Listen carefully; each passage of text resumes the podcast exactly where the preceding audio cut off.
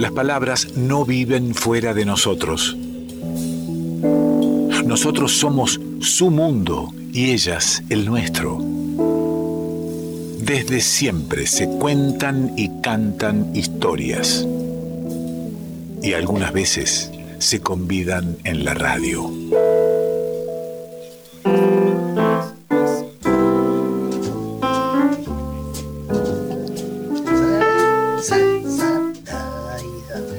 Ay, qué lindo tenerte acá, que te hayas venido hasta la radio, a pesar de los horarios, de los climas, de los tiempos, de lo que fuera, encontrarlo a nuestro querido amigo, escritor de cabecera, Oscar Marful.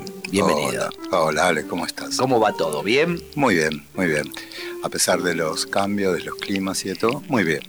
Bueno. Y muy contento de estar. Sabes que eh, me gustan los encuentros porque voy aprendiendo algunas cosas y sobre todo admiro, venís libro en mano, hilo, papel y tijera. Ah, sí. libro editado por Orsay. Muy contento, muy feliz. Donde hay un Sí, sí. texto tuyo. Hay un cuentito mío y la verdad que fue un alegrón descubrir, porque fue una votación que se hizo en las redes eh, y me enteré por un mensaje que había sido mi cuento, uno de los 40 elegidos y estoy chocho. Maravilloso Orsay, para quien no, no recuerda, es la editorial de, de Cassiari. De Hernán Casiari. de Hernán Cassiari y bueno, este, este libro se hizo con la votación de, de esa precompra que hace la gente. Es, es maravilloso el proyecto, ¿no? No, maravilloso, porque Eh, tiene una comunidad que elige, vota y después compra el libro, así que está perfecto. Y bueno, los 40 eh, textos que, que eligió la gente que quería que sean su libro, eh, uno de ellos es el de Oscar Marful, nada menos, que tiene esa, eh, eh, esa bendición de este, encontrar las historias a escribir, ¿no? Revolver para encontrar una historia. No, no debe ser fácil. Es que, mira, hoy, hoy leí una cosa que decía más o menos así, que mm, hay que buscar dentro de los propios límites de la memoria. Nunca falla y siempre aparecen cosas nuevas. Ah, entonces eso que, que digo que es que está en eh, eh, especial a lo mejor lo podemos trabajar y podemos escribir alguna cosita. Exactamente, porque justamente te iba a hablar de la escritura autobiográfica, que es nada más que y nada menos que escribir la vida propia. Es recordar y escribir. Eh, hay, hay muchas cosas que a veces pasan. A mí me preguntan muchas veces en los talleres eh, cómo es esto de la escritura autobiográfica. Y yo les digo, ¿no te gustaría encontrarte con un libro de tu abuelita eh, contando cómo fue todo aquello? Y me dicen, sí, por supuesto. Bueno, escribí el tuyo para tu nieta, que algún día lo va a querer ver. Claro. Y de eso se trata, digamos, porque el, el trabajo de la autobiografía es buscar como quien mira una foto, es encontrar, hablar con la foto, hacerle preguntas. ¿Dónde estábamos? ¿Quiénes estaban ese día? ¿Era primavera? ¿Era verano? Eh, y con cada una de esas respuestas empieza a armarse lo que podríamos llamar el cuento, la historia, que muchas veces llega a ser una novela, no sé, depende. Claro, depende que nos va diciendo esa foto, ¿no? O que tengamos ganas de preguntarle. Es que, bueno, mira, las preguntas tienen que ver siempre con la memoria emotiva. Quiero decir, eh, qué gusto tenía aquella comida, aquel plato. Había un tren que pasaba a la tarde cuando estábamos ahí reunidos y hacía sonar el silbato. Eh, había pájaros, los chicos. Y empiezan a, aparecer de a poco las voces, las risas de la sobremesa, eh, los giros, los movimientos están esos, esos, esos recuerdos están guardados y los personajes aparecen cual, este, como si estuvieran en un camarín. Cuando la memoria los convoca, se paran y salen a escena. Y tienen ya su, su libreto ellos. Y claro, siempre hasta con la misma ropa aparecen porque los guardamos de alguna manera eh, con la misma iluminación. Es perfecto, es como ver una película, ¿viste? Y vuelven a decir lo mismo. Mira, eh, yo te puedo contar algo personal. Por supuesto. Eh, mi tía Angelita, la tía la que yo quise mucho, eh, cuando íbamos al campo con mis primos y en algún momento por estas cosas de pibes, viste que empezás medio a, a- a enojarte, por ahí hasta huele alguna piña, estas cosas de que había bronca, ella nos decía, no peleen, que estamos paseando. Cuando se pasea no, no, no se pelea. Claro, ahora vos fijate, eh, Ale, la, la- la vigencia que a veces tienen las frases. ¿no? Si yo esa frase trajera hoy, y si vos y yo eh, habláramos de que la vida es un paseo, ¿Y qué otra cosa es? más o menos, ¿no? Eh, por ahí te toca ir del lado de la ventanilla, lo cual es un golazo, a veces te toca pasillo. Pero de todas maneras es nada más que una vuelta. Entonces, si hubiera una campaña mundial, que bien, que estamos paseando, fíjate vos la vigencia que tendría la voz de mi tía Angelita y no habría escritor ni guionista de Hollywood que pudiera decir una cosa tan sencilla y tan profunda. No vamos a esperar a que sea una campaña mundial que a lo mejor no llegue y que por lo menos nos está demostrando que haya mucho interés en no pelear en este, en No, este paseo. Pero no, desde acá lamentablemente no. vamos a plantearnos eso, ¿no? De que estamos dando un paseo, un paseíto incluso, ni siquiera un gran largo paseo.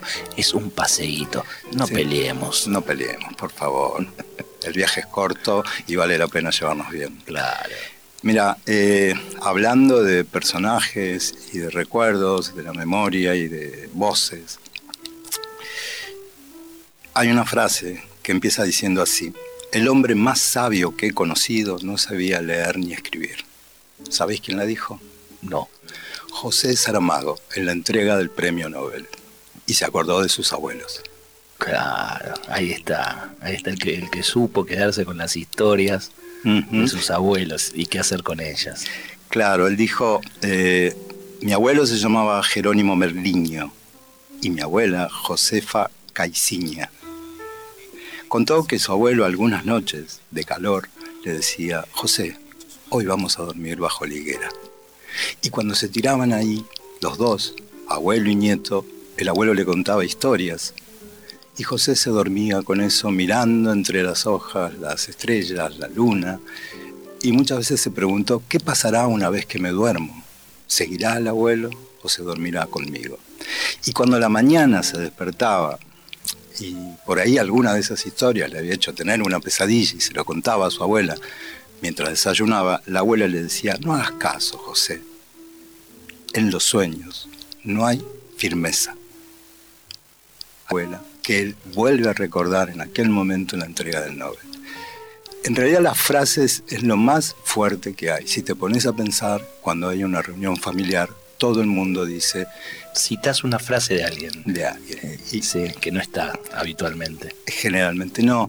Y Que- eso y que cobra peso a, a- a partir de que no está. Que por ahí cuando estaba y la decía en una frase, era una frase pasaba más. ahí. Claro, claro. incluso hasta denostada, ¿no? Sí, claro. Mira, eh, yo crecí escuchando una frase que decían mis tíos, que era, un, eran esa- era a la hora de la, de la preparación de la mesa, cuando está la comida servida y corrían, y por ahí se caía algo, y decían, no importa, dijo el tío Francisco, y se casó con la cuñada. Lo escuché muchísimas veces de pibe. Cuando murió mi papá, fui a Navarro, el lugar donde él había nacido, y me llevaron a ver varias casas. Eh, Al llegar a una de esas casas, me estaban esperando unos primos de mi viejo. Cuando nos sentábamos a matear a la tarde, eh, uno de ellos, yo les pregunté si había más gente con mi apellido, si había más Marful por ahí. Y me dijo, sí, estaba el hijo de Francisco, ese que se casó con la cuñada. ¿Cómo olvidarlo a. Pancho? ¿Cómo olvidarlo? Como olvidarlo después de ese detalle. Me quedo también, además de, de esto de que todos podemos escribir nuestra historia para, para, esa, para esa nieta que a lo mejor va en busca de la palabra, lo importante en el caso de Saramago, hablando de, de- de la persona más sabia que no sabía leer ni escribir, no dejó ese, ese, ese libro, ese cuento escrito, pero qué importante también la tradición oral, ¿no? Claro, no, pero además, eh, fíjate que él termina hablando ese día diciendo que la casa de sus abuelos ya fue demolida hace mucho, pero que a él no le importa. Él la arma en su memoria donde quiera que vaya y vuelve a tener los mismos colores y está la posilga de las cerdas, dice él todavía, y la voz de mi abuela diciéndome, José, acá está la leche. La memoria bien trabajada reconstruye. Absolutamente. reconstruye la casa de, los abuelos. en un país reconstruye la memoria colectiva para saber qué rumbos tomar. Por supuesto. Y una fecha tan particular como, como, como estos días, ¿no? Acaba de ser el Día del Trabajador, también las luchas populares, recordar a los héroes en esas luchas populares eh, desde, desde, la memoria podemos reconstruir eh, en este momento en que el laburo está tan jodido, tan complicado, que no hay mucho que celebrar, sino conmemorar y construir la memoria colectiva de lucha, ¿no? Sí, para que no tenga razón aquella canción que tal vez fue premonitoria de Marianne Walsh que decía en el país de no me acuerdo. Gracias, ¿eh? Gracias. Como abre ventanas cuando viene acá Oscar Marful, ¿eh? Qué lindo. Hasta la próxima. Hasta la próxima, Ale. Muchas gracias. Oscar Marful pasó por el revuelto. Revuelto de radio. Y no hay vida que no merezca ser vivida, no hay historia que no merezca ser contada. Un poco eso, nos dice Marful recién. Y, y la vida es un diamante, sin duda, para contarla, como este diamante que trae aquí el querido Jorge van der Mole, un diamante hecho canción.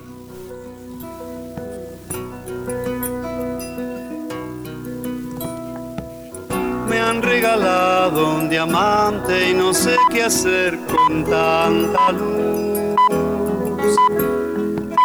Abro mi mano un instante y brilla hasta el cielo limpiando el azul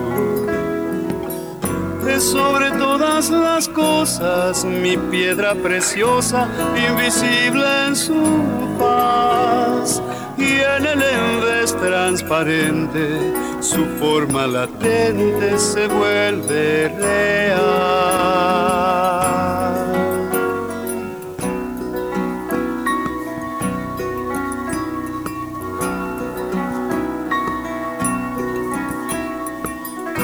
sabe por qué misterio elige mi pecho para anidar. Incendiado silencio vendrá, de qué punto del mapa estela. Me agujereó la camisa marcándome dentro su cronicidad, su pulsar de lejanía con relojería de puro cristal. Ya sin aliento, planeando en el viento y llevándolo al mar. Voy a arrojarlo a la espuma entre el agua y la duna y a verlo brillar. No puedo llevar conmigo este brillo cautivo, esta piedra lunar en mi campo su luz de infinito no puede durar y el fulgura, fulgura y me ciega su precioso don.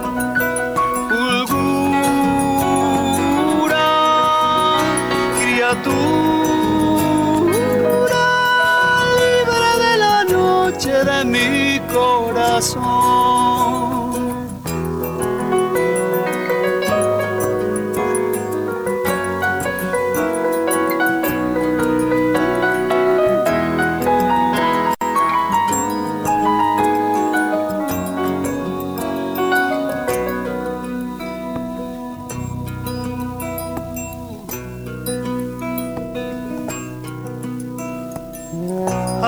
Llega del cielo un presente que nunca nadie previó.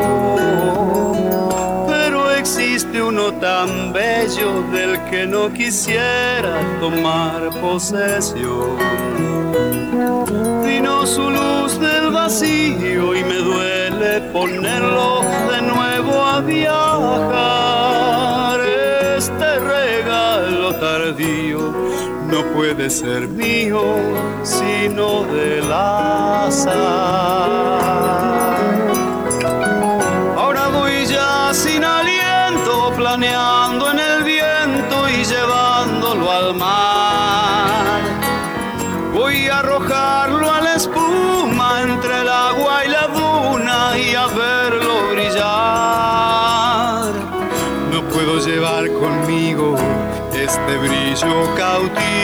Esta piedra luna sido su luz de infinito no puede durar y el fulgura, fulgura y me ciega su precioso don